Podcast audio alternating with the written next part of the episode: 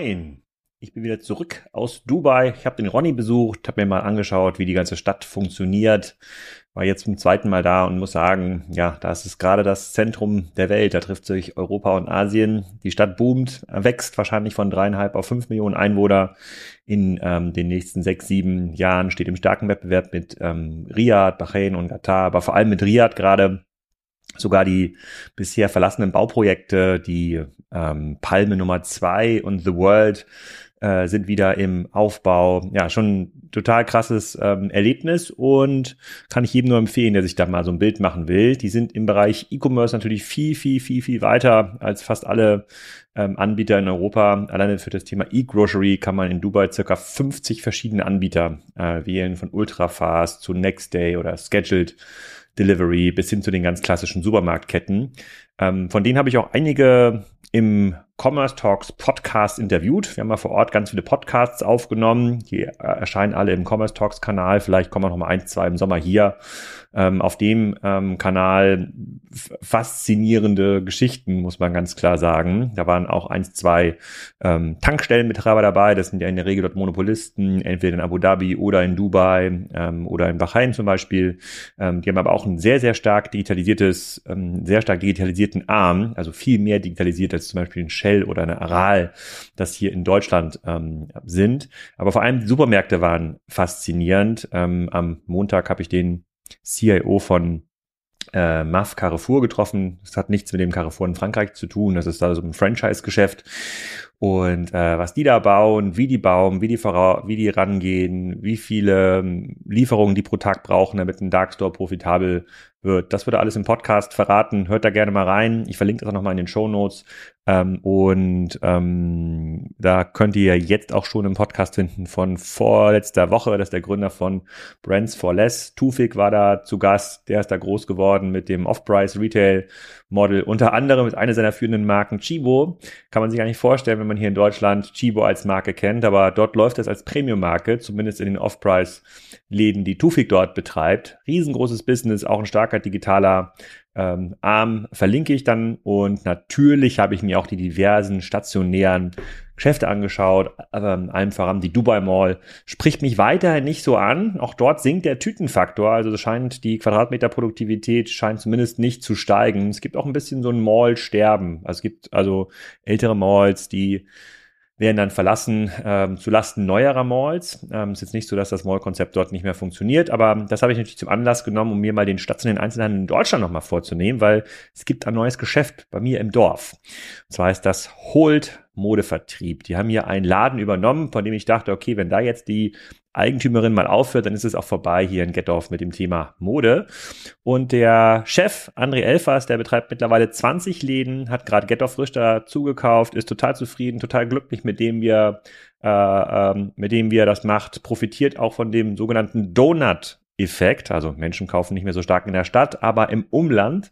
Und äh, ja, faszinierender Podcast. Jetzt verstehe ich auch, warum viele Mitglieder meiner Familie dorthin und wieder ähm, einkaufen gehen. Und ähm, das passt extrem gut, also den ganzen Dubai-Impressionen. Äh, ist ein sehr, sehr schöner Kontrast. Also jetzt erstmal Spiel. Viel Spaß mit André von Holt. André, willkommen zum Kassenzone-Podcast. Heute hier in meinem ja, Heimatort, kann man fast sagen, äh, Gettorf, in einem Gettorfer Modeladen. So, jetzt musst Korrekt. du mir mal erzählen, wie kommst du denn hier eigentlich her? Ja, mein Name ist ähm, André Elfers. Ich leite mit meiner Schwester jetzt unser Familienunternehmen, äh, die Holt Mode Vertriebs GmbH in zweiter Generation. Ähm, 1996 wurden wir gegründet und ähm, ja, wir wir lieben kleine norddeutsche Städte und wie es teilweise der Zufall wollte oder auch sollte, sind wir jetzt seit äh, diesem Jahr in Gettorf gelandet und sehr glücklich in diesem schönen ja, Städtchen zu sein. Genau, in der Kleinstadt. Wir haben das in dem letzten Energiezone-Podcast schon besprochen hier mit dem Martin Lass. Es gibt hier äh, zweieinhalbtausend Haushalte ungefähr, nicht, mhm. so, nicht so sehr groß. Und Korrekt. hier gab's äh, hier in dieser Location, in der wir jetzt hier sind, mit eurem Modegeschäft, gab es vorher einen Laden, der hieß Balloon. Mhm. Äh, und da haben quasi alle aus meiner Familie schon irgendwie eingekauft. Außer ich. Ich bin tatsächlich heute zum allerersten Mal in diesem Laden, muss ich, äh, muss ich zugeben. Aber da hat meine Schwiegermutter eingekauft, meine Schwester, meine, äh, meine Frau, meine Kinder äh, waren hier. Und ähm, das ist sozusagen in der Kassenzone Logik kann ja so ein Geschäft gar nicht mehr funktionieren. Ihr verkauft ja Sachen, die gibt's auch überall anders. Also ihr seid ja kein Hersteller von Mode, das gibt's ja. überall anders. Seid also darauf angewiesen, dass man ganz normale Produktmargen äh, generiert. Seid, mhm. braucht auch Leute, wenn hier der Laden ähm, aufgeschlossen ist. Und da frage ich mich mal so, wie kann dieses Business funktionieren? Und dann habe ich dann gesehen, okay, Balloon muss irgendwie schließen, weil das ist tatsächlich dann Nachfolgethema Korrekt, ähm, ja, äh, gewesen. Genau. Da habe ich gedacht, okay, okay, das war's jetzt für Get Off. Und dann habe mhm. ich euch gesagt, dann kam Hold. Und ich gedacht, okay, was ist das denn jetzt hier für eine Idee? Und dann äh, äh meinte meine Frau, das muss ich unbedingt mal anschauen habe ich auf der Website geschaut, nämlich so 20 Läden und wächst auch noch dazu. Und jetzt jetzt in Gettorf. So, ja. wie kann da und Online-Shop gibt's natürlich nicht. Korrekt. Wie kann das denn eigentlich sein? Wie wie so und jetzt dann, dann muss ich mit denen muss ich mal reden und über den Status quo des stationären Modehandels äh, reden. Deswegen bin ich hier. Kannst du uns mal so ein bisschen die sozusagen die die Hohlstruktur erklären? Also was sind das? Wie sind diese 20 Läden? Gibt es irgendwie einen ganz ganz großen Laden, ganz viele kleine? Wie viele Leute mhm. arbeiten da eigentlich, damit man sich so ein bisschen besseres Mengengerüst aufbauen kann? Ja, also uns gibt seit 26 Jahren. Das heißt, ähm, es ist natürlich auch langsam gewachsen. Mhm. Der ähm, allererste Standort 1996 war tatsächlich, ähm, wie es damals unbedingt sein musste in der Großstadt, und zwar in Hamburg. Ja. Ähm, das hat sehr schnell nicht funktioniert. Ähm, nach einem halben Jahr musste dann ähm, ja, unser Vater entscheiden, dass das nicht klappt. Ähm, und dann musste man sich einen neuen Standort suchen. Und äh, der erste, wir nennen ihn dann der erste wirkliche Holstore, ähm, war dann in Mölln. Und so fing eigentlich auch äh, die Geschichte der Kleinstädte an. Ähm, natürlich ein riesen Unterschied von Hamburg City nach, nach Mölln, aber eben mit vielen Mehrwerten, die so eine Kleinstadt dann eben auch mit sich bringt. Und ähm, ja, du sagtest es, mittlerweile sind es 20 Standorte.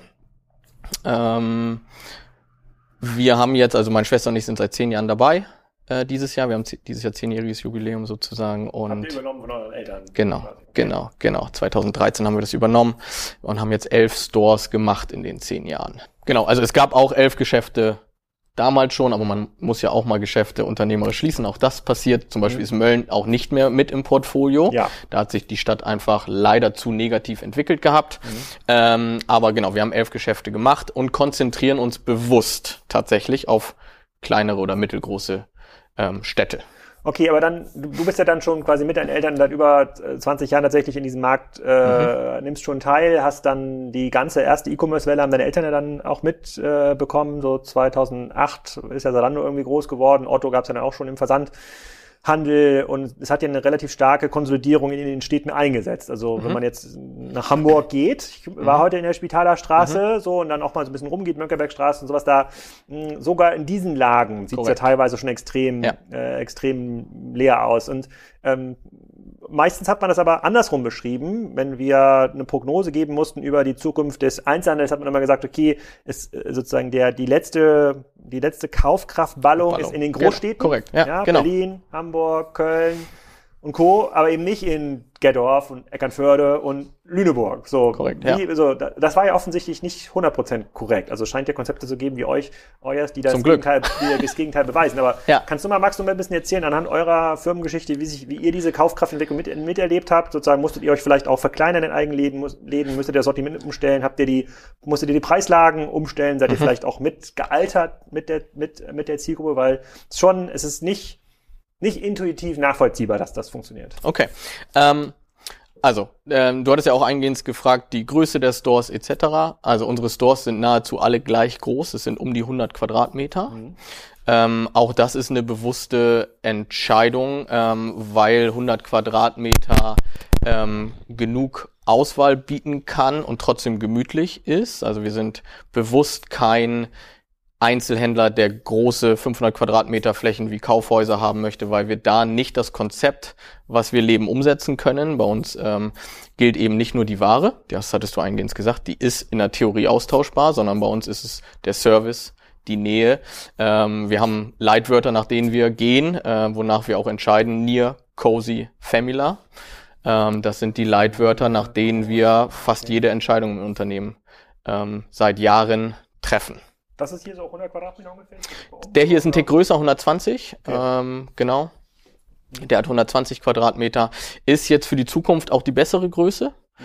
ähm, weil man Ware mittlerweile anders präsentiert, als es das in der Vergangenheit war. Ähm, man baut ja, es wird jetzt sehr fachlich, aber man baut sehr gerne Style Points auf, man zeigt mehr Outfits, man schafft auch gerne etwas mehr Freiraum, etwas mehr Luft, ähm, um eben auch die einzelnen Themen, Prints, Farben etc. eben sehr gut separat darstellen zu können. Mhm. So und deshalb braucht man ein bisschen mehr Luft als früher zum Beispiel. Aber äh, sozusagen um zurückzukommen ja. auf die Entwicklung, wie, wie, ihr müsst das ja auch miterlebt haben. In, ihr seid ja in vielen etwas größeren Städten auch aktiv. Mhm. Also Getoff ist wahrscheinlich mit einer der kleinsten.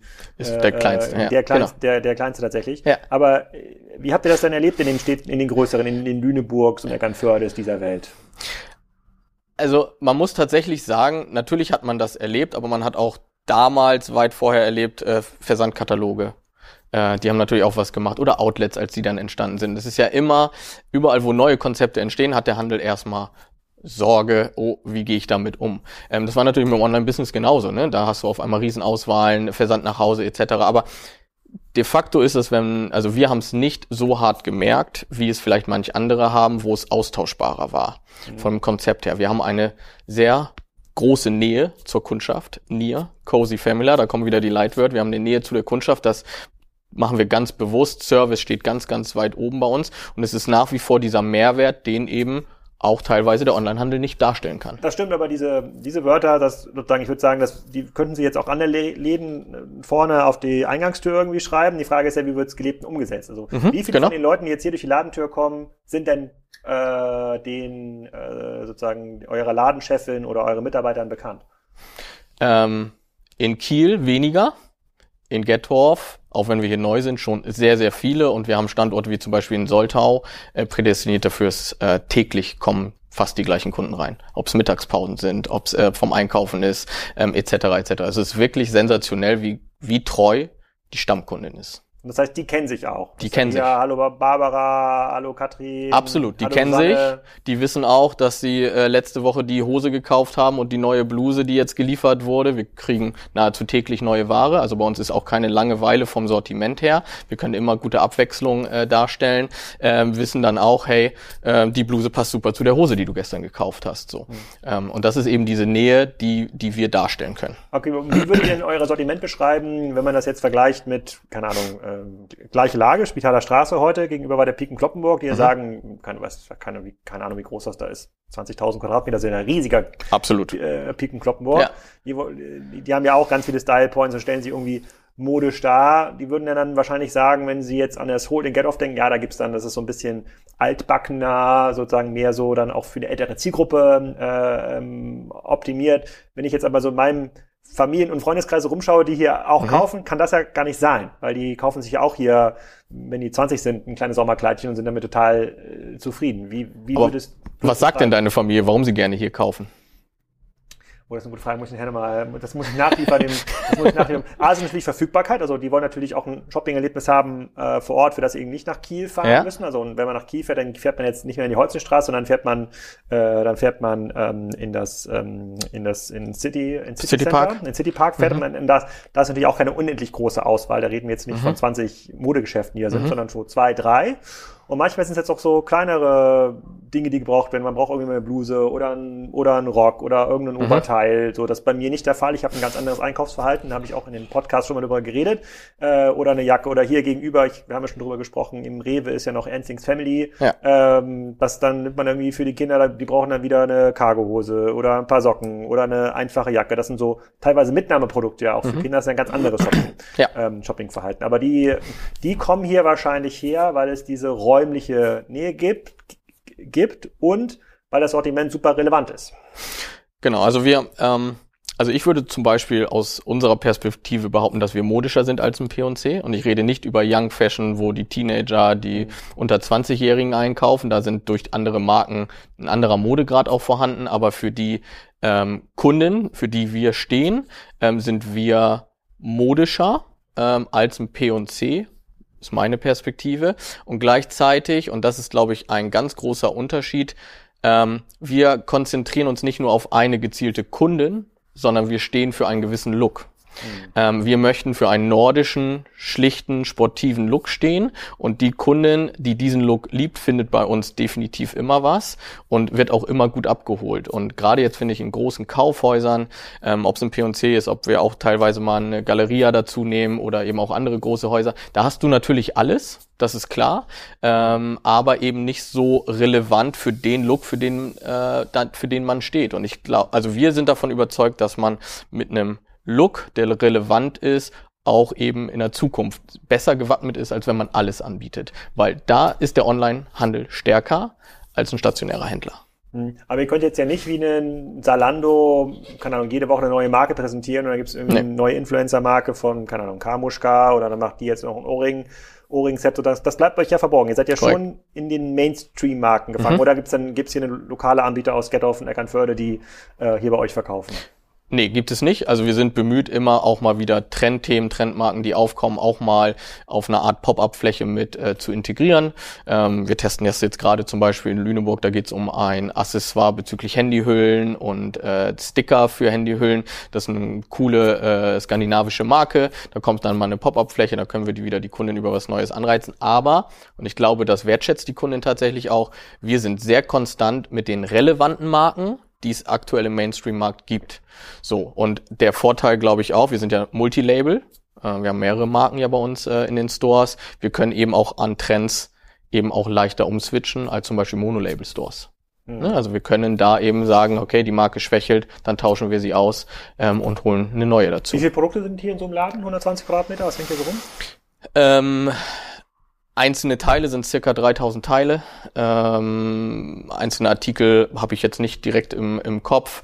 Ähm, Hauptmarken kann ich sagen sind es fünf bis sechs und dann eben ab und zu ähm, kleinere Marken immer mal saisonal auch dazu. Ne? Also wir sind im Winter mit mit äh, relevanten Marken anders aufgestellt als im Frühjahr ne, im okay. Bereich Jacken oder Accessoires etc. Und einmal ganz kurz zurückzukommen auf meine Eingangsfrage, Mengengerüst, Mengengerüst so 20 Stores, 100 Mitarbeiter habe ich irgendwo gelesen, so in der Größen 125. Also 125, mhm. also grob fünf plus X so pro, pro Store. Ihr habt ja wahrscheinlich mhm. auch noch eine Zentrale, wo Leute mhm. sind. Und diese, diese fünf Mitarbeiter, das ist dann, man braucht hier tagsüber zwei Leute, um das zu betreiben, oder ein, einer reicht? Von Standort zu Standort unterschiedlich, gucken wir uns sehr genau an. Wir betrachten ähm, die Verkäufe pro Uhrzeit, äh, gucken uns das an. Ähm, in der Regel bemühen wir uns, äh, auf jeden Fall zwei auf der Fläche zu haben, weil auch da die Beratung einfach kompetenter ist, als wenn mhm. jetzt einer an der Kasse, eine Kundin läuft eben rum. Wir haben natürlich nicht die Frequenzen wie in der Großstadt. Das heißt, jede Kundin, die reinkommt, ist uns wichtig und die wollen wir auch direkt bedienen. Mhm. So, das ist ein Kostenfaktor. Zwei Leute gleichzeitig in so einer Fläche mhm. kosten mhm. natürlich Geld, keine Frage. Manchmal äh, bei großen Modehäusern sucht man vergeblich zwei Leute auf einer großen Fläche. So, ne? Aber ja. ähm, das ist wieder Service, das ist wieder die Nähe. Wir wollen da sein für jeden Kunden, der reinkommt. Das mhm. ist ja. Und dann vielleicht nochmal ganz grob Umsatz. Man rechnet, ich weiß nicht, wie Modehandel ist, in vielen anderen so in Dienstleistungssektoren rechnet man ungefähr so um die 100.000 Euro pro, äh, pro Mitarbeiter. Im Modehandel kann ich mir vorstellen, ist wahrscheinlich ein bisschen weniger, aber so grob 10 Millionen Euro Umsatz. Komme ich damit hin, wenn ich bei, mit, mit euch? Rechner? Mhm. Ja, okay. Mhm. Kann man ja. Umsätze kann man sich extrem gut herleiten in der Regel.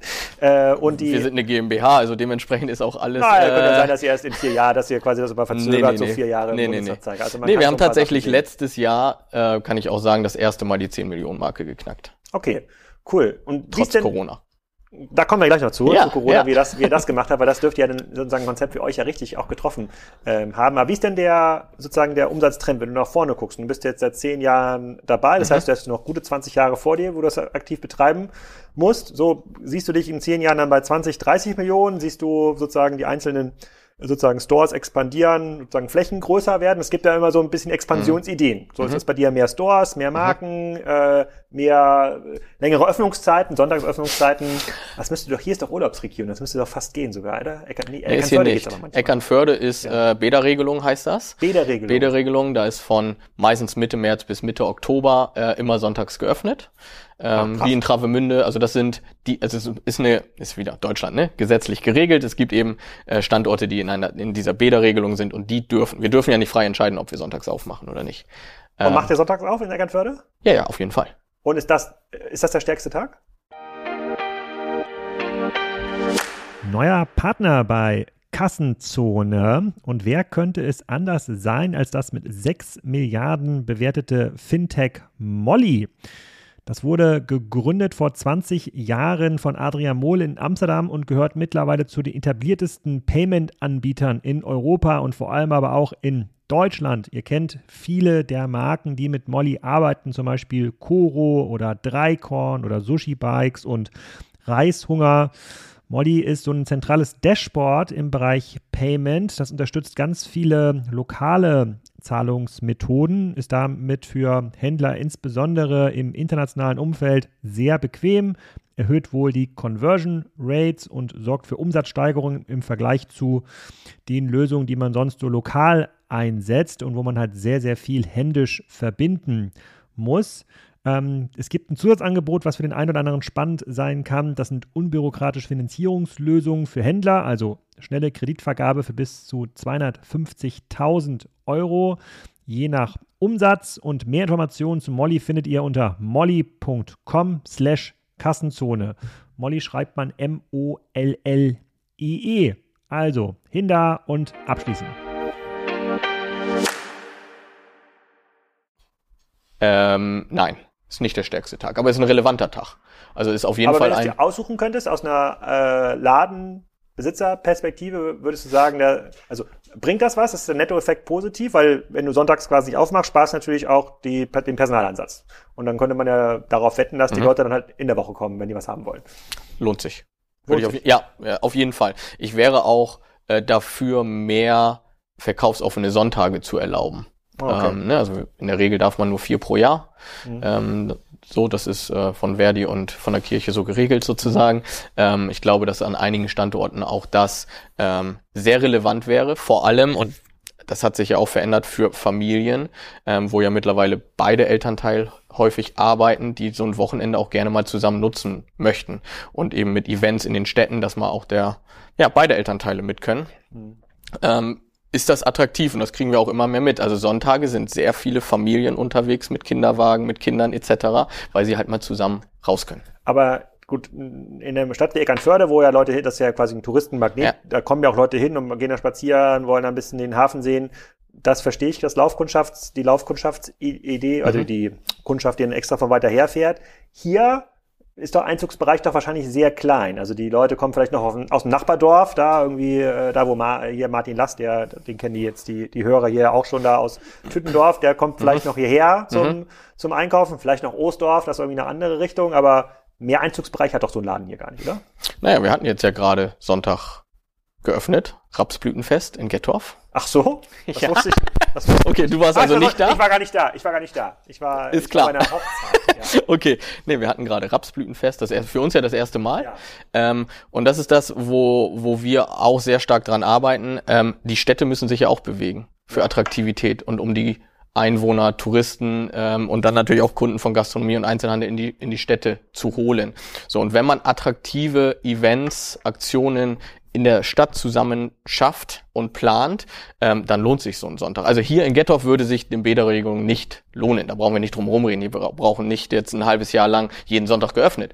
Aber einige Sonntage, wo man nette Events macht, äh, lohnt sich. Wie war es Herbstblütenfest? Sehr gut. Ja? Ja, sehr gut. Wirklich. Das Wetter war super, die Leute waren gut drauf. Es war wirklich, wir sind sehr zufrieden Sonntag gewesen. Okay, aber habt ihr das Team hat einen tollen Job gemacht. Ihr, ihr, ihr quasi den Laden ganz normal aufgemacht und, oder habt ihr noch Genau, wir haben draußen was aufgebaut. Ne, wir haben draußen was aufgebaut. Wir haben an solchen Events immer ein Catering. Ähm, das gehört mit dazu. Ja. Für uns, das ist wieder ja. Service. Ähm, ja, nee, erzähl weiter. Ich gucke hier. Und ähm, von daher ähm, war das ein tolles Event. Okay, und die, ähm, äh, ähm, okay, verstehe ich. Also sonntags funktioniert, äh, wenn man es richtig plant und wenn da auch ein bisschen Aktion zusammen. Und man zusammen was macht. Es bringt nichts, wenn wir nur Sonntag aufmachen. Ne? Also es ist kein Mehrwert für die Kundschaft, sondern man muss schon eben zusehen, dass man die Stadtgemeinschaft, und da kommt Stadtmarketing und Verwaltung natürlich auch in, in, ins Spiel, äh, dann, dann kann man Attraktivitäten schaffen. Und ihr habt diese 20 Standorte, habt ihr auch in 20 Städten oder habt ihr auch mehrere? 16 Städte. 16 Städte. Mhm. So. In 16 Städten, äh, welche Stadt macht besonders gutes Geschäft für den lokalen Einzelhändler? Ähm, generell sind das die Städte, die sich auch mit Einzelhändlern oder mit Gesch Unternehmern in der Stadt zusammentun und auch mal sich austauscht und was macht. Ich finde persönlich, es ist immer schwierig, da jetzt einzelne Städte herauszunehmen, aber ich finde zum Beispiel, dass das Stadtmarketing ähm, in Plön ein ähm, wirklich guten Job macht. In Plön? In Plön. Ja, okay. ich kann nicht die Großstädte nennen zum Beispiel. Da ist es eher, da wird Was sich ist eher ist Lüneburg für uns ist Lüneburg oder Kiel eine Großstadt. Ne? Also Ah, okay. das sind die größten Eckernförde? Städte. Ähm, Eckernförde ist nicht wirklich so aktiv, muss ich gestehen. Also jetzt nicht von der, von der Stadt her. Ähm, Eckernförde hat einfach den Vorteil, dass es eine Küstenstadt ist, Strand, äh, Urlaubsfeeling. Ne? Also da, da passiert schon viel von alleine. Das muss man einfach so sagen. Ich finde es viel, viel interessanter, ähm, Städte, die eben auch mal Schwierigkeiten haben, weil die Stadt vielleicht selber nicht so viel hergibt, was die sich eben einfallen lassen. So Und ähm, da ähm, ja, würde ich jetzt die eine herausnehmen. Ähm, aber generell kann man sagen, eigentlich hat jede Stadt fast die gleiche Problematik. Ah, okay. Aber ihr seid ja dann, ihr seid ja mit, in Lüneburg ist ja eure Zentrale, glaube ich. Korrekt, Ne, sozusagen. Und Lüneburg und gefühlt auch Eckernförde waren jetzt für mich in den letzten so zehn Jahren immer so Boomstädte. Also in Hamburg hat sich ja quasi dieser Wohnungsdruck dann Mhm. ein bisschen entladen, so Richtung Lüneburg. Das ist irgendwie so eine sehr intakte grüne Stadt, in die dann irgendwie Leute ziehen wollten, sozusagen. Ja, hat, hat so eine Kleinstadtstruktur, Schulen sind okay und man ist in ja, dreiviertel Stunde im Grunde genommen in, in Hamburg. Das gleiche natürlich hier auch mit Eckernförde. Äh, das ist so das Rentnerparadies. Ähm, äh, tatsächlich, da gibt's irgendwie alles. Gibt's Kliniken, Ärzte, hat, keine Ahnung, 18.000 Haushalte, also wahrscheinlich so zehnmal so groß wie, lass mal, lass mal nachrechnen. Nee, so groß kann es gar nicht sein. Ich glaube, Eckernförde hat 30, 40.000 Einwohner. Gerdorf hat, glaube ich, Hab ich jetzt auch nicht 8.000. direkt Ja, aber Kopf, das ist schon relativ groß und natürlich die äh, sensationelle Lage da an der, an der, an der, an der, Eckern, an der Eckernförder äh, äh, Bucht. Aber das ist dann quasi, äh, das ist dann quasi alleine entstanden. Das ist jetzt nicht, weil das Stadtmarketing da besonders Korrekt. gut ist, sondern Ja. weil, die, weil die eine gute Lage haben Ja, und von ja. dem generellen Stadt Städtewachstum so profit, äh, profitiert haben. Okay, dann lass mal auf die Corona-Zeit einmal zu sprechen Mhm. kommen, weil das ist ja natürlich so ein Konzept, bei dem man sagen müsste, okay, es gab eigentlich keinen Onlinehandel vorher, das konnte, ihr konntet auch nicht relativ schnell umswitchen. Ihr habt sozusagen weiterhin eure Mieten, die ihr jetzt zahlen müsst. Ihr habt Ja. einen relativ äh, hohen Warenbestand natürlich auch in den Läden äh, Mhm. gehabt, sondern war dann 2020 im, April, Mai, weiß ich gar nicht mehr, wann das genau war, Läden zu. Was Mhm. habt ihr dann gemacht? Scheiße geschrien, auf gut Deutsch. Ähm, nein, also man muss man ganz ehrlich sagen, das war erstmal ein Schock. So, keiner von uns hat jemals sowas vorher erlebt.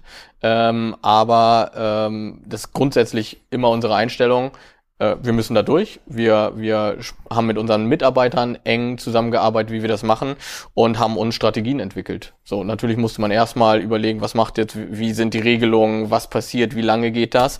Ähm, so, und wir hatten, ich glaube im März ging es ehrlicherweise, äh, glaube ich, zu, wenn ich das noch so richtig Ja, äh, im Kopf sein, ja. habe. Genau. Ich weiß auch nicht mehr, manchmal gab es Schließen, manchmal Ja. war es, wie viele Leute durften sich treffen, aber irgendwie Ja. Eckernförde war dann später auch noch Modellregion, die durften Ja. öffnen, andere nicht. Also das war ja, also mit allein schon Schleswig-Holstein und Niedersachsen hatte dann schon unterschiedliche Regelungen. Also es war schon wirklich sehr, sehr divers und auch sehr umfangreich, das Ganze.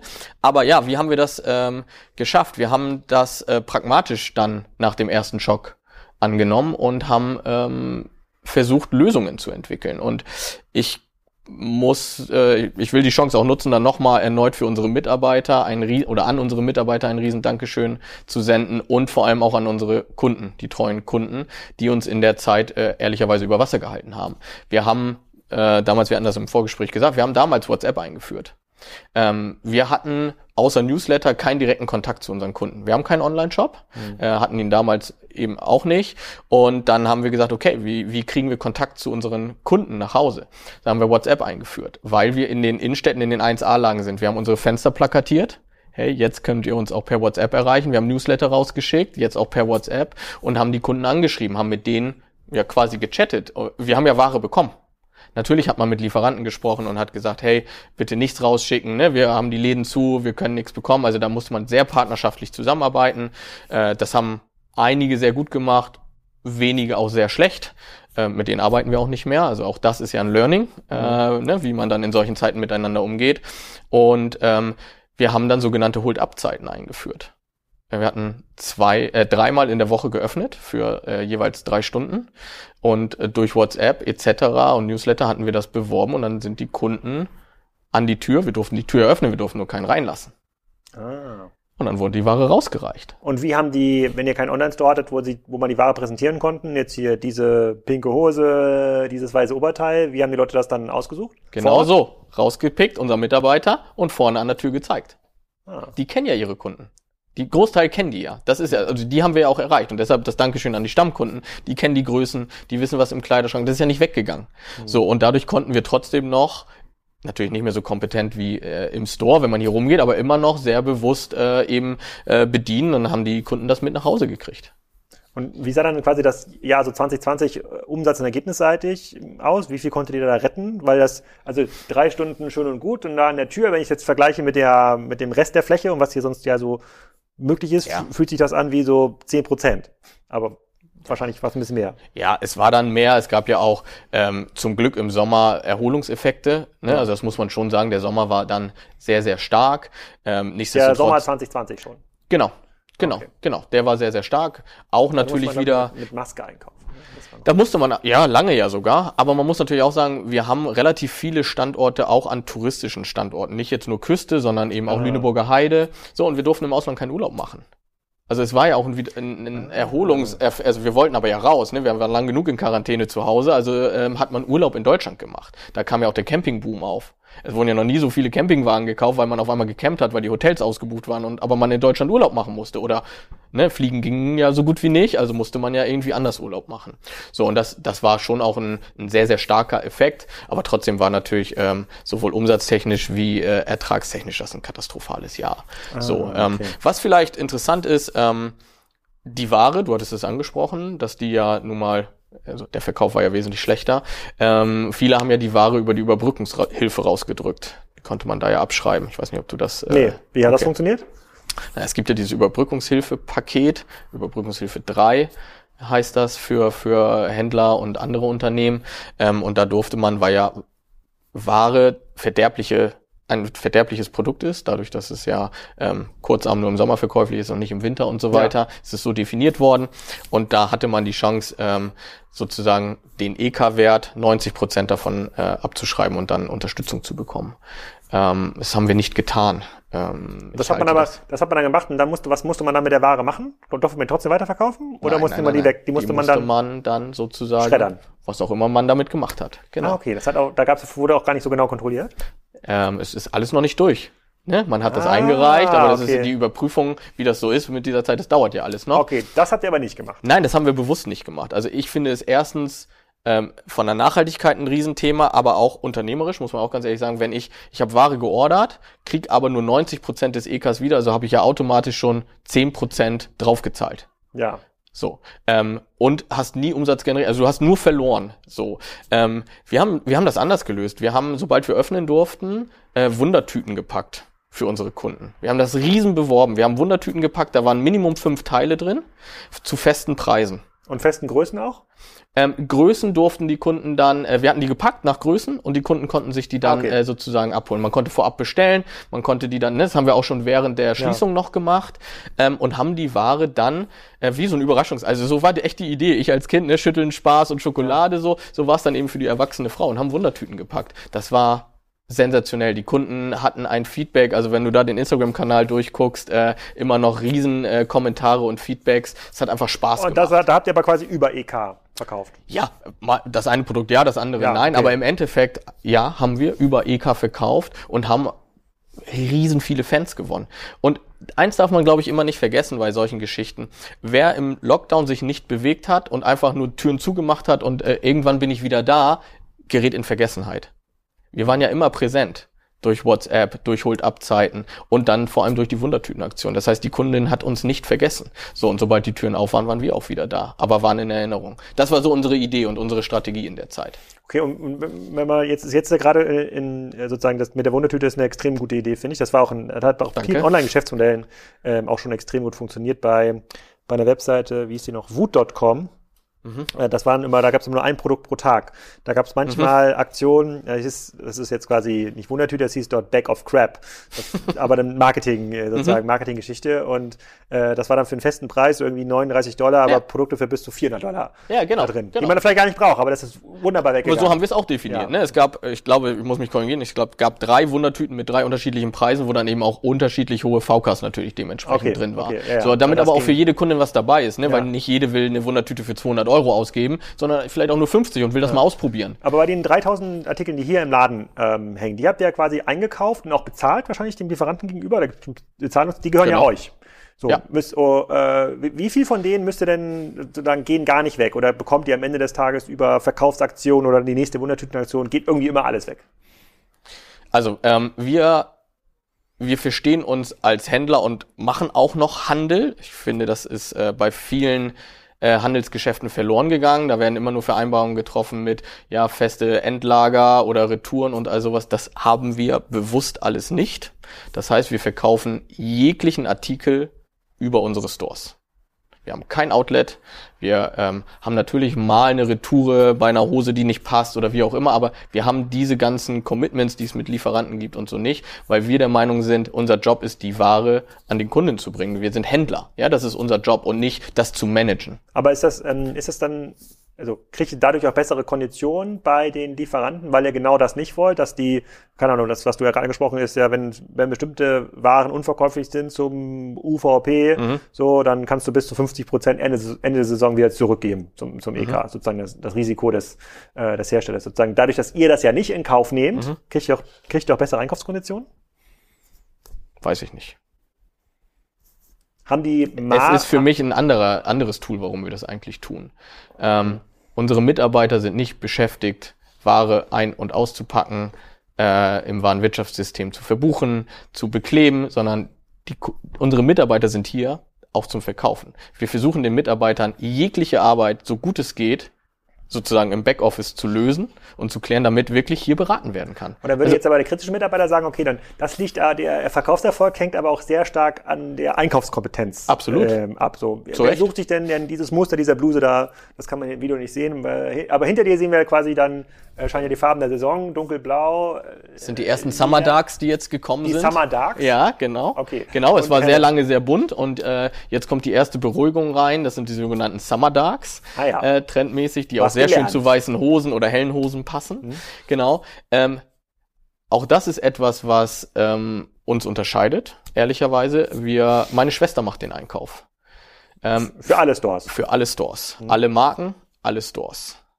Und ähm, auch da ist es so, dass mittlerweile viele ähm, größere Händler, Modehäuser etc. kaum noch selber einkaufen, mhm. sondern dass der Lieferant übernimmt. Shop in Shop etc. kennt man ja auch. Ähm, ist für uns ganz bewusst die Differenzierung. Wir kaufen anders ein. Wir kaufen wieder nach unserem Look ein. Und wir haben zwar die gleichen Marken, aber äh, deine Frau wird Opus bei uns anders wahrnehmen zum Beispiel als bei einem P&C weil wir weil die differenziert andere, weil die andere sozusagen andere Schnitte kauft bei Opus, andere Größenläufe möglicherweise auch. Ähm, eine Größenläufe sind meistens vorlottiert. Da ist okay. gar nicht so viel Spielraum. Das ist äh, einfach für die Produktion des Lieferanten ja. natürlich einfacher, ja. äh, wenn er in einer festen Lottierung produzieren kann.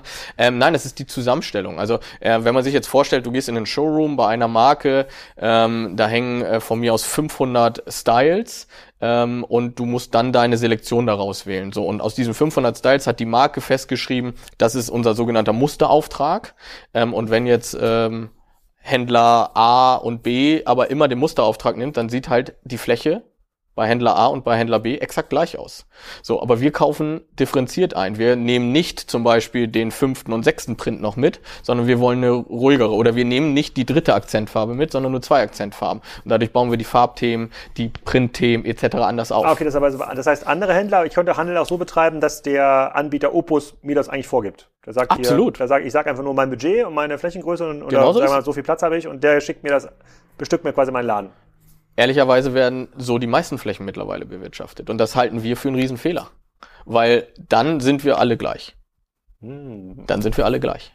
Ah, okay. Also genau. Okay, und wie oft wechselt man eine Marke? Also du hast gerade gesagt, äh, ihr habt quasi Marken gewechselt im Rahmen sozusagen der Corona-Erfahrung. Sozusagen, da war mhm. die eine, eine andere Marke halt schlau, die andere nicht so Korrekt. Äh, schlau. Ja. Ähm, ich hatte sozusagen äh, früher auch ähm, einiges zu tun mit Naketano.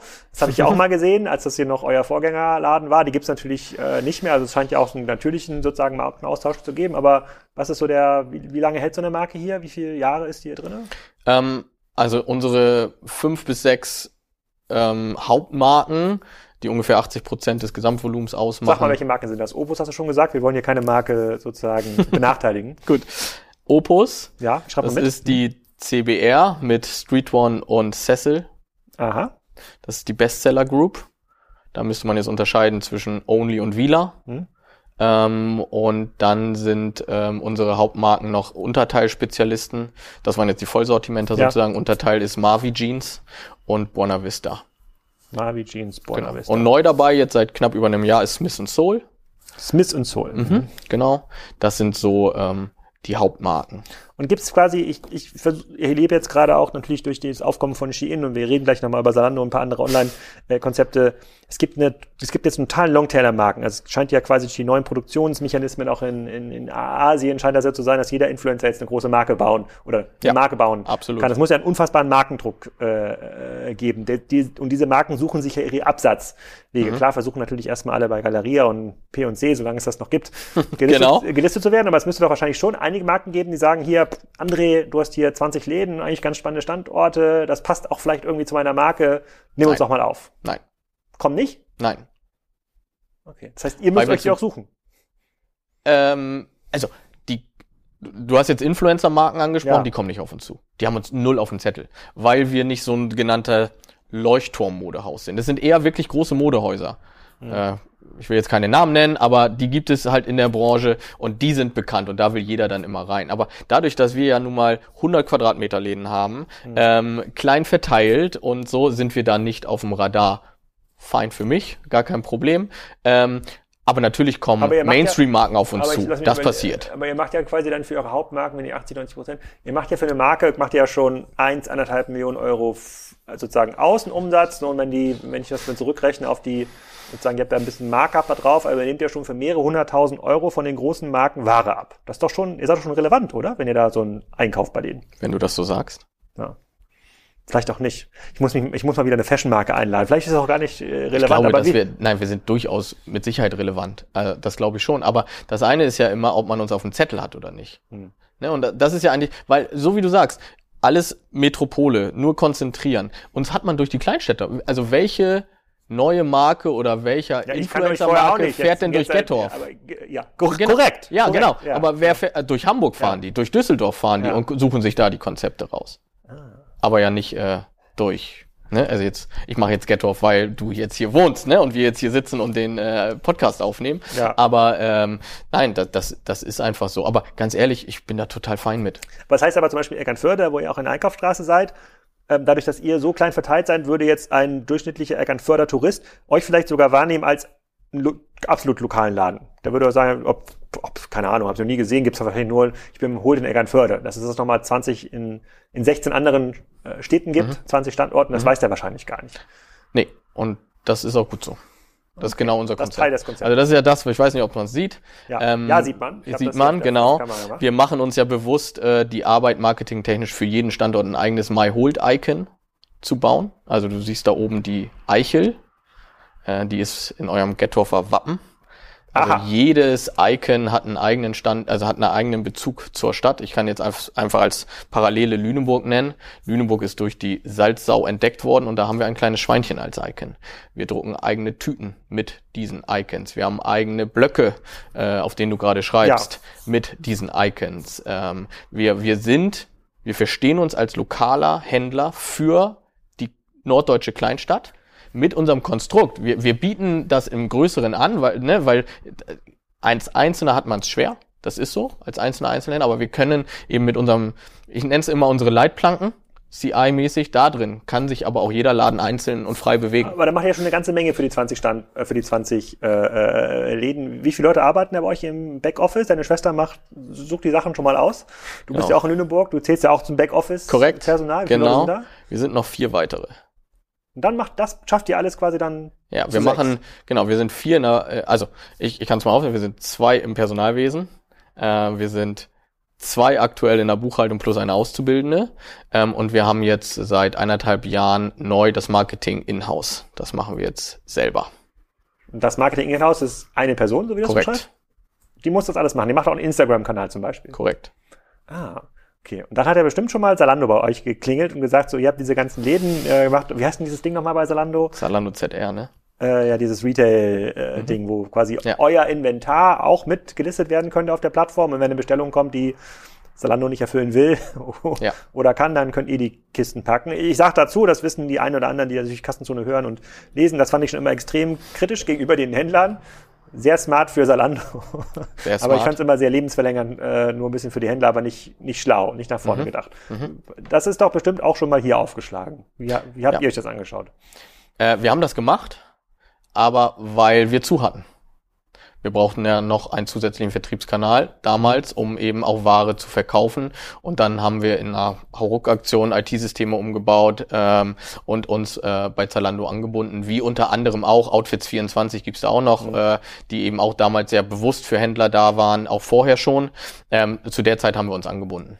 Und ja. das musst du IT-System umbauen, heißt, ihr musstet dort täglich ja, oder stündlich, schaffen, ne? stündlich melden, was habt ihr eigentlich für Inventar in den Läden? Genau, das, hat, das ist durch die Schnittstelle dann automatisch passiert, weil äh, das mhm. auch da wieder, das soll keiner auf der Fläche machen oder auch nicht im mhm. Backoffice, da hatten wir andere Themen zu tun, äh, ist ja auch nicht unser Hauptjob gewesen, sondern äh, genau, das musste dann IT-technisch und Warenwirtschaftssystem technisch umgebaut werden und dann hatten wir eben eine Schnittstelle, die ja alle zehn Minuten, glaube ich, oder sowas okay. dann sogar auch, äh, genau, der ist ausgetauscht und, Bestände. Hat das relevanten Zusatzumsatz gebracht für euch?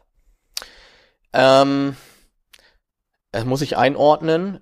Wir haben uns jeden Monat sehr genau angeguckt und wir haben es schnellstmöglich wieder abgeschaltet. Ähm, es hat mehrere Faktoren. Ähm, die Kosten insgesamt waren viel zu hoch. Ähm, es ist äh, für uns null rentabel gewesen. Ähm, nicht nur die Aber Kosten Zalando, also nicht die Plattformgebühren nur, sondern ich rede vor allem für Versand, vor allem für Retourenkosten. Äh, die, landen, die sind bei euch gelandet, gelandet, die Retouren. Ja, klar. Also wenn ihr jetzt hier also so einen, so Wir haben kein Zentrallager, ne? Also unsere Läger sind in jedem Store. Also das heißt, wenn hier der Geldauferladen hier so ein Opus-Kleidchen mhm. äh, verschickt hat, dann ist das, dann musstet ihr die, ihr, ihr habt ja sogar noch die günstigeren Pl Plattformgebühren gehabt. Die haben sich jetzt ja teilweise verdoppelt. Habe äh, ich gelesen. Genau, ja. genau. Das heißt, ihr habt, glaube ich, sag mal, das Opus-Kleid, was kostet das? Äh, 90? Sag mal 100 Euro zum einfachen Rechnen, dann hättet ihr quasi okay. davon äh, 100 Euro VK, hättet ihr von 10 Euro an Salando geben müssen, dann nochmal 5,90 Euro fürs DRL. Äh, Retoure 8,90 Euro, wenn es zurückkommt. Warum 8,90 Euro? Äh, Retoure war 8,90 Euro zu dem Zeitpunkt. Versand war, glaube ich, 4,90 Euro oder sowas. Die Retoure war wesentlich teurer als der Versand.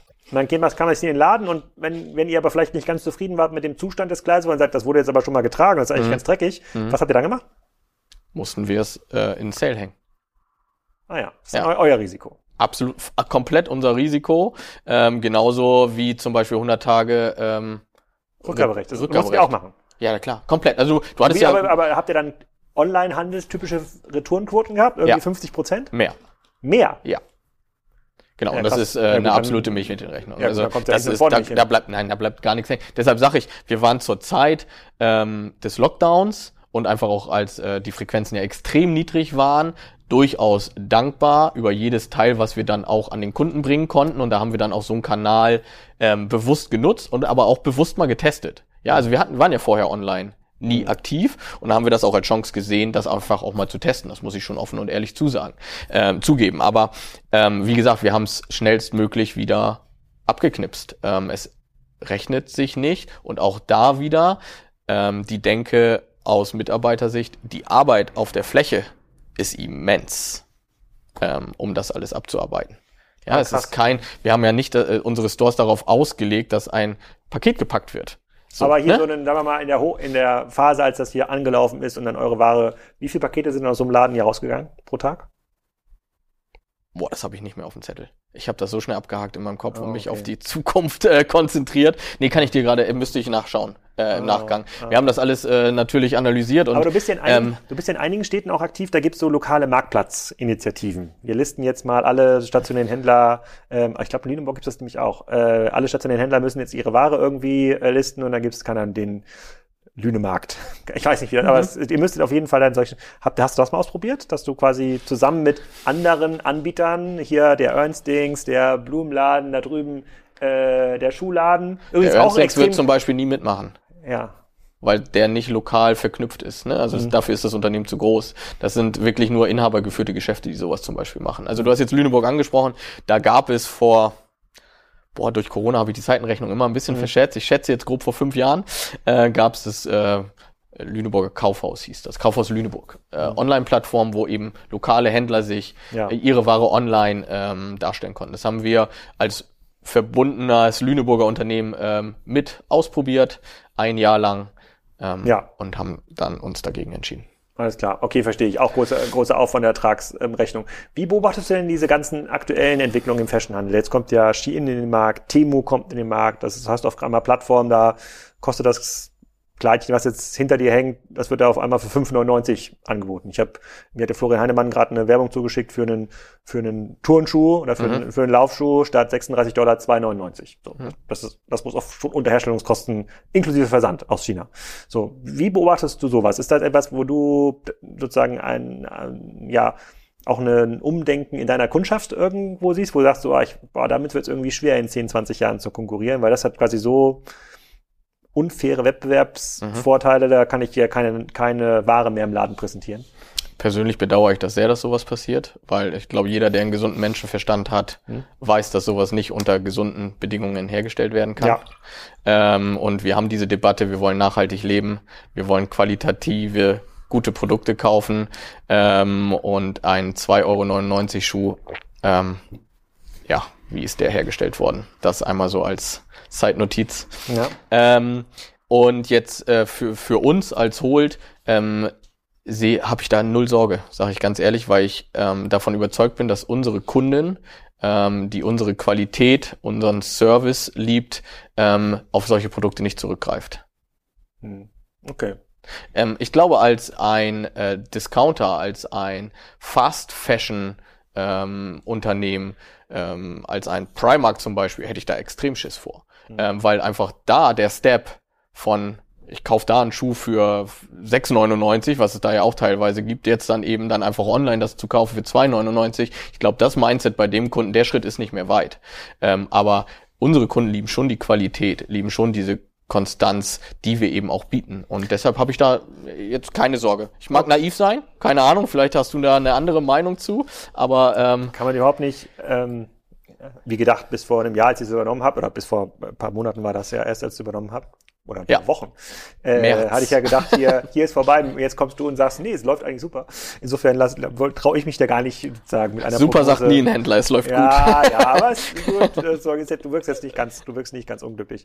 Ähm, aber bleiben wir mal kurz bei Online. Ja. Ihr habt quasi ja ak euch aktiv gegen einen Online-Shop entschieden. Ich Ja. glaube, das ist natürlich die gleiche Logik, die du bei, bei, bei mit der Salando-Integration auch hast. Extrem hoher ähm, Aufwand. Genau, ihr habt kein. Soziallager, sozusagen die Kosten Ja. sind nicht, äh, die Kosten sind nicht ohne. Ja. Aber ihr habt WhatsApp ausprobiert. Da wäre natürlich meine äh, Frage sozusagen, seid ihr dabei geblieben? Du hast den Absolut. Newsletter erwähnt, Mhm. sozusagen, welche Rolle spielt der? Und jetzt bastelt ihr ein bisschen an der Webseite rum. Also kommen jetzt noch irgendwelche digitalen Dinge? Ich sehe jetzt hier noch keine Displays, man, man, also, ihr werdet ja so ein klassischer Laden, wo dann irgend so ein, ein Startup reingeht und sagt, hier, wenn man jetzt hier nochmal so ein Tablet hinhängt, hier daneben, das ist das virtuelle, die virtuelle Regalverlängerung Ja. und dann, wenn der Kunde seine Größe nicht hat, dann könnt ihr mal da draufklicken und dann schickt ihr Ja. ihm das zu. Da werdet ihr ja quasi das perfekte, der perfekte Use Case. Es gibt Genau. ganz viele Leute, die euch da was verkaufen wollen. Aber Ja. du, das, du, du bist jetzt ja quasi Nachfolgegeneration, du hast ja wahrscheinlich Mhm. auch alles angeguckt und kannst ja auch nach, kannst ja auch rechnen. Also was funktioniert für euch, was funktioniert nicht. Genau, ich bleib mal bei deiner Vision des Touchscreens, Tablets, wie auch immer hier. Smart, Ähm, Smart Mirror ist das neue Zauberwort. Smart Mirror, ja, alles klar. Ähm, ich bin der Meinung, dann würden wir unser, ähm, unseren Sinn eigentlich vernachlässigen. Und zwar, wie gesagt, wir sind Händler und kein Selbstbedienungsladen. Hm. Ähm, wir können das alles tun, tun wir auch, ähm, weil wir angebunden sind an äh, die Läger der Lieferanten. Wir können auf die Läger zugreifen, wir können das bestellen. Das tun wir auch. Äh, einige Lieferanten haben klassische B2B-Shops browserbasiert, andere haben eigene Apps, äh, wo dann eben Empfehlungen sind, Passform-Guides etc. etc. Das nutzen wir alles. Also all diese gi- digitalen Medien nutzen wir und zwar auch sehr bewusst. Das haben wir natürlich auch eingeführt als neuere Generation, weil wir das auch für wichtig erachten. Ähm, aber unser Mitarbeiter nutzt das am Kunden und nicht der Kunde selber. Aber wie oft kommt das vor? Jetzt kommt hier eine, eine Kundin rein, die sagt, ich bräuchte das Kleid aber noch ein bisschen größer. Könnt ihr das irgendwie nachbestellen? Dann bestellt das hier in den Laden oder wie wie läuft Genau. das? Also als erstes ähm, nutzen wir unsere eigenen Läger. Wir haben 20 Läden. Mhm. Ja, wir haben natürlich auch eine große ähm, Überschneidung des Sortiments in den Stores. Ähm, dann nutzen wir unsere eigenen äh, Läden. Wir arbeiten gerade daran, dass wir äh, Mehrweg-Versandtaschen äh, produzieren, um eben die internen äh, Umlagerungen und Versendungen eben auch ähm, noch, noch nachhaltiger darstellen Aber das macht zu ihr können. mit DHL oder fährt da jemand von euch irgendwo rum? Nein, das machen wir mit einem Spediteur, also mit einem Versandhändler sozusagen. Okay. Genau. Okay, das würde sich aber angenommen, bleiben wir bei dem Kleidbeispiel, mhm. da würde es, und da gibt es jetzt quasi die Größe, gibt es noch in Lüneburg, das würde sich für euch lohnen, das dann von Lüneburg hierher zu schicken, dann kann die Kundin das anprobieren, wenn sie es kauft, Glück gehabt, wenn sie es nicht kauft, Pech gehabt. Genau, es lohnt sich nicht bei jedem Preis, aber das ist unser Service. Mhm. Also da, da rechnen wir auch nicht nach. Es gibt keinen Mindestpreis. Okay. Das ist für uns eine Serviceleistung, definitiv, ähm, wo wir eben Kundenbindung mit schaffen. Also das äh, halten wir für ganz, ganz äh, wichtig, ähm, weil sonst geht die Kundin nach Hause, setzt sich aufs Sofa und bestellt es online. Aber wir ja. bieten es ihr ja. Zusätzlich können wir ihr dann noch andere Alternativen anbieten. Und das ist das, was ich meine. Wir sind kein Selbstbedienungsladen, wo jetzt die Kundin auf dem Touchscreen genau das Teil bestellt, sondern wir beraten, wir reichen was rein. Ähm, unser Durchschnitts-VK pro Bon ist dadurch höher. Das ist äh, da bin ich von überzeugt, zumindest, dass das so ist. Okay. So, und ähm, wir haben Screens, die sind im Schaufenster, ähm, wo eben Modethemen eingespielt werden. Mhm. Siehst du jetzt nicht, da ist eine Rückwand. Ja, gucken wir uns, gucken wir uns gleich an. Genau, ähm, um eben ähm, eine andere Außenwirkung zu haben, Bewegtbild nach mhm. außen, um nochmal mehr Aufmerksamkeit ja. in der Fußgängerzone zu schaffen. Ähm, aber ähm, wir sind jetzt, wie gesagt, kein Touchscreen oder sowas, das haben wir jetzt nicht. Aber da wird es auch noch weitergehen. Also wir, wir werden auch noch eigene Screens bespielen. Das ist der nächste Step. Das, äh, nicht für dieses Jahr, aber fürs nächste Jahr, um aber vor allem lokalere Themen individueller spielen zu können. Also wir verstehen uns wirklich und äh, da würde ich eigentlich gerne sogar noch darauf zurückkommen, wenn es reinpasst. Wir verstehen uns wirklich, ähm, pro Standort ist, wir, wir haben nur Mitarbeiter aus den Standorten. Wir sind ein lokaler Händler. Auch wenn wir selber als Konzept in Lüneburg sitzen, aber ähm, un, unser Store, der Store gehört in die jeweilige Stadt. Das ist uns aber ganz, ganz dann, wichtig. Wir kommen gleich nochmal zurück auf WhatsApp und Co. Macht ihr dann als ja. lokaler Händler, macht ihr dann auch hier, wenn man sagt, wir machen jetzt den die Dienstags, die Dienstags Waffelbackaktion hier im Getter verholt, weil das passt vielleicht oder irgendwas mit Eicheln. Keine Ahnung, was ja. man da machen kann. Ja. Aber das machen wir jetzt immer dienstags, weil dann kommt eine bestimmte Zielgruppe, die sowieso immer hier nebenan ist, euer, ist ja das Marktcafé, also mhm. sozusagen da sowieso mal voll, äh, äh, sozusagen, so, von so, äh, sozusagen mit Leuten, die da Kaffee und Kuchen äh, essen und trinken. Ähm, macht ihr denn sowas, das so lokal basiert, wo man sagt, es gibt in der Ganförde und immer donnerstags gibt's den, äh, den, den Aperol-Empfang um 10. ja. Ah, das wäre, glaube ich, eine schlaue Idee. Ja. ja, wir haben das nicht in dieser Regelmäßigkeit, ja. aber wir haben natürlich immer ähm, Events, ähm, die dann, äh, wo wir besondere Caterings, besondere Marketingmaßnahmen machen, die auch immer, also das nächste große Event wird Mitsommer kann ich nur dich und deine Frau, deine Schwiegermama und äh, Schwester und was du meintest einladen. Äh, das wird im Juni, das ist, immer ein tolles Event, ist ein tolles Thema. Äh, wir lieben alle den Sommer. Das macht ähm, ihr in allen Läden gleichzeitig? Das machen wir in allen Läden, korrekt, genau. Das ist so ein Event, was wir in allen Läden machen. Ähm, und andere Events machen wir, äh, so wie jetzt das Rapsblütenfest-Event, äh, nur hier in Gettorf immer. Da sind wir sehr eng mit den Stadtmarketings. Äh, wir haben einen eigenen riesen Eventkalender, wo äh, natürlich alle, alle 16 Standorte, die haben unterschiedliche verkaufsoffene Sonntage, Stadtfeste etc. Ähm, und das managen wir alles, ja. Okay. Wie erreichst du denn die Leute für den für die Midsommer-Party? Von wie vielen Kunden, die hier reinkommen, habt ihr denn die WhatsApp-Nummer? Ähm, das ist nach wie vor im Aufbau. Äh, genau, also die, die WhatsApp-Nummern sind ja individuell pro Standort. Ich habe keine Übersicht auf alle WhatsApp-Nummern sozusagen, Aber weil das individuell hier, ist. Angenommen, meine Frau hätte jetzt einen WhatsApp-Kontakt mhm. mit euch, die mhm. würde hier eine Verkäuferin erreichen oder wen erreicht sie eigentlich? Absolut, genau, genau. Also wir haben, äh, wir machen das auch da wieder bewusst nicht zentral auf ein Handy, sondern wieder, sie bekommt ihren Store. Ähm, ne, also jedes Store hat damals zu Corona-Zeit haben wir ein Store-Handy angeschafft, äh, hatten wir vorher nicht ähm, und haben dann da WhatsApp mit der Festnetznummer. Das ist das Schöne bei WhatsApp Business vielleicht als kleiner Side-Tipp. Ähm, jeder kennt das privat nur mit Handynummern. WhatsApp Business funktioniert mit Festnetznummern. Und das läuft dann hier auf, irgendwo auf dem Screen? Oder? Das läuft hier auf dem Handy auf. Auf dem Handy. Genau, auf dem Handy auf. Ähm, und da kann man dann, können wir dann Fotos schießen, äh, den Artikel zeigen, dann äh, reservieren wir die, legen die zurück, äh, sprechen uns ab. Und da hat man natürlich, und das ist tatsächlich nicht zu unterschätzen, ähm, die Statusmitteilungen, die äh, die Frauen sehr gerne durchgucken, sind äh, immens bei WhatsApp. So, und dann kommen wir neue Ware, wir haben neue Style Points aufgebaut, werden Fotos gemacht, Videos gemacht. Ach, ähm, dann ist quasi dann diese Get-Offer Store-Nummer ist dann in den Kontakten meiner Frau zum Beispiel? Genau, sie müsste das einspeichern. Ja, sie genau, müsste, aber dann, und dann ja. macht ihr, keine Ahnung, gibt's bei euch, macht ihr irgendwie drei Status-Updates am Tag. Äh, hier neue rote Hose, neues blaues Kleid, neues was auch immer. Und genau. das ist quasi für euch eine Art Werbefläche, die genau. genutzt würde. Genau. Also für uns ist das, so erreichen wir die Kundin abends auf dem Sofa. anstatt unser Online-Shop. Weil die Kundin guckt, also so wie eine ihr Story auch, bei also wenn ihr da Instagram. jetzt quasi irgendein neues Kleidchen promotet, dann wisst ihr Absolut. auch quasi die, in den Folgetagen kommen Ja. auch Leute, die das bei Ja. WhatsApp gesehen haben. Ja, absolut. Ach, interessant. Oder direkte Antwort auf die, auf den Status, bitte legt mir das in Größe 38 zurück. Und das geht 24-7 oder ist hier, wenn am Morgen früh hier um 8 oder um 9 jemand den Laden aufmacht? Ja, also ähm, das bleibt nachts hier. Ja. Ähm, ne, das schon. Äh, das kann man jetzt nicht jedem Mitarbeiter zumuten, das auch noch immer mit nach Hause zu nehmen, 24-7.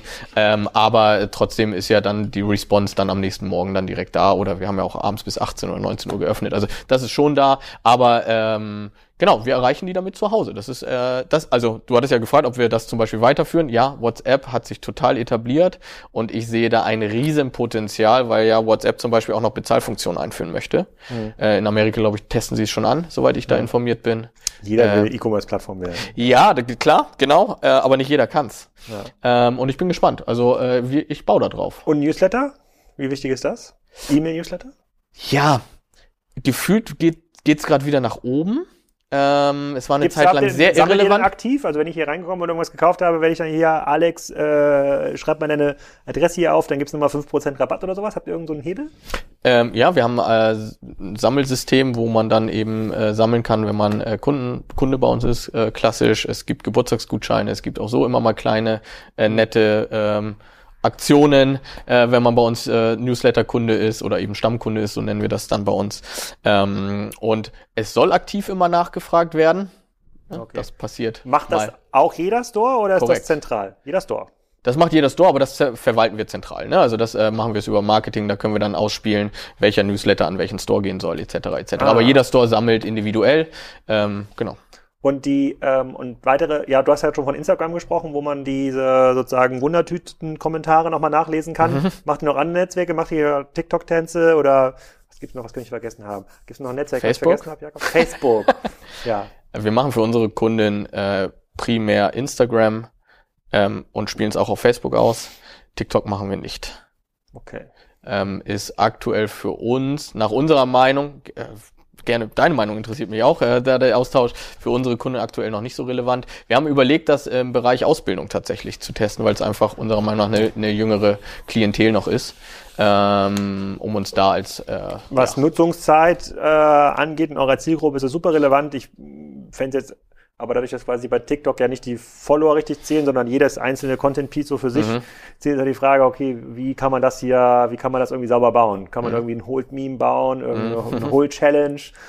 Ach, Aber, ich, aber da bin ich kein Profi, da haben die Leute, die jetzt hier zuhören, irgendwie ein paar, äh, sozusagen ein paar, ein paar bessere Ideen. ja, dann gerne an mich schicken, gar kein Problem. Ja, okay, okay dann, dann vielleicht noch zum Ende. Ähm, also ihr seid jetzt bei 20 Läden. Ja. Äh, so 2023 kommt noch was dazu oder Zwei weitere kommen noch. zwei? Ja. Wo denn? Verrätst du das schon? Ja, kann ich verraten. Es geht in die Region Hannover, äh, Wunstorf und Stadthagen äh, wird das werden. Ähm, ähnliches Konzept wie hier. Wir werden da zwei ähm, Einzelhandelsgeschäfte übernehmen, äh, weil auch da äh, in Rente gegangen wird. Und, Und dieser, die sind auf uns zugekommen und haben dann gefragt, ob es weitergeführt Okay, wenn ich jetzt quasi so einen Kreis um Lüneburg rumziehe, das kommt da ungefähr genau hin. Also Eckernförde, Hannover, das ist so ungefähr, dann kommt das so in einem Kreis. Also. Wir probieren grob zwei Stunden ähm, um Lüneburg oder Hamburg rum äh, Fahrzeit, weil wir sehr darauf konzentriert sind, auch noch äh, vor Ort zu sein. okay. Da sehen ein paar, also ein paar hundert Standorte dürften da noch reinpassen in den nächsten Jahren. Absolut. Ähm, Wie, wie habt ihr die gefunden, diese Standorte da? Also tatsächlich, so wie hier, wie jetzt auch die anderen beiden, sind die jeweiligen Inhaber auf uns zugekommen. Ähm, weil die eben in Rente gehen, aber sehr bemüht sind, für die Städte ähm, nach wie vor Textileinzelhandel da am Leben zu halten. Und dann ähm, hat man sich getroffen, hat sich damit auseinandergesetzt, hat gesprochen und hat, haben wir unser Bild, haben uns selbst ein Bild gemacht von den Städten und den Standorten. Und dann ähm, hat das bei diesen jetzt ja, drei Standorten dieses Jahr ähm, gepasst. Und da haben wir uns dazu entschieden, das zu tun. Okay. Was zahlt ihr, auch wenn die Frage jetzt vielleicht ein bisschen intim ist, was, was muss man denn so im Schnitt, wenn man jetzt diese Nischenstandorte sieht, für so einen Quadrat, ihr mietet ja die Standorte, ihr kauft ja jetzt nicht die Immobilien. Ihr seid ja quasi ein klassischer Mieter und habt dann ein paar Jahre Mietvertrag. Ja. Was muss man denn für so einen, im, im Schnitt für so einen Quadratmeter ausgeben? Kann, kann man das ungefähr sagen? Das Spektrum ist Ja, auch in Ja. diesen verschiedenen kleinen Städten gibt es immer noch ein recht großes Ja, Spektrum. absolut, absolut. Also ganz ehrlich, ähm, der Hauptgrund für die massiven Leerstände in den Städten sind die Mietpreise. Das ist einfach nicht mehr zeitgemäß.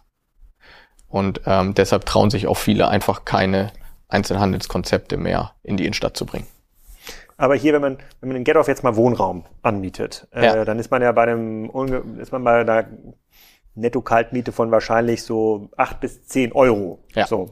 Ja. Jetzt würde ich aber sagen, hier dieser Laden 120 Quadratmeter, hat wahrscheinlich noch ein, zwei Lagerflächen dahin, aber das wird man ja nicht für 1000 Euro im Monat bekommen. Das stimmt. Ja, also schon ein bisschen mehr. Man muss quasi schon ein bisschen mehr zahlen als eine klassische ja. Wohnungsmiete. Und wir reden jetzt über Gettorf, die 8000 Einwohner offiziell haben und ähm, dann kannst du dir vielleicht Lüneburg mhm. mit, so wie du meintest, Speckgürtel und alles ja. toll um Hamburg rum. Ähm, das sind Mieten, die kann kein normaler Einzelhändler und vor allem kein Familienunternehmen. Ähm, Aber ihr seid doch in Lüneburg. Ja, weil wir ewig schon da sind. Ach so. Ne? Also das muss man ganz ehrlich sagen. Das sind äh, Preise, dass äh, so viele T-Shirts und Hosen okay. kann man nicht verkaufen. So, das ist, du weißt das selber, volle Handelsmarge, wenn du selber produzierst, sieht das anders aus. Da verdienst du natürlich wesentlich mehr an einem Teil, aber mit unseren normalen Wholesale-Marge ist das eben eigentlich nicht mehr darstellbar. Und das ist wirklich ein Riesenthema, ähm, gerade mit jetzt noch Konsumzurückhaltung etc. Ähm, da muss sich was tun in den Städten, damit eben aber auch die Immobilien attraktiv bleiben, müssen auch die Städte attraktiv bleiben. Mhm. Und ich glaube, da muss auch ein Umdenken stattfinden. Ja, darüber haben wir auch schon ein paar Folgen ähm, gemacht. Da ist ja das Problem, dass viele der Flächen, da weiß man gar nicht genau, wer ist der Besitzer, weil der so verschachtelt ist. Da könnten wir uns noch lange drüber ja, unterhalten. ich habe ja. da auch äh, viel Input tatsächlich. Ich bin da sehr aktiv in Lüneburg selber, ähm, weil ich da gerne gegenwirken mhm. möchte, äh, mhm. weil mir die Stadt sehr am Herzen liegt. Ich bin nach zehn Jahren da wieder zurückgekommen, ganz bewusste Entscheidung. Ähm, und von daher, ähm, okay. ja. Das vielleicht für die nächste ja, Ausgabe genau. für den, äh, für den Retail-Podcast. ja. Also, erstmal vielen Dank für deine Zeit, sozusagen vielen Dank für die, äh, für die, für die kleine Führung. Herzlichen Glückwunsch zur äh, Lage in Gethoff und ich schaue demnächst das ein oder andere Mal nochmal vorbei. Danke, André. Vielen, vielen Dank, dass ich hier sein durfte. Danke, danke. Das war's ganz geiles Business, finde ich. Ähm, faszinierend, was er da erzählt und auch mit welcher Werf er dabei ist. Ähm, den müsste man eigentlich auf die diversen Einzelhandelsbühnen einladen, nicht die alten Kauf, ähm, Kaufhofchefs. Aber mal schauen, äh, wie es dann mit den Perlen der Innenstädte demnächst so weitergeht. Und nächste Woche geht es weiter mit Dominos, eurem Lieblingspizzaladen. Auch ganz interessant, was ich da gelernt habe, wie das funktioniert, welche Rolle da digital spielt, wie das skaliert.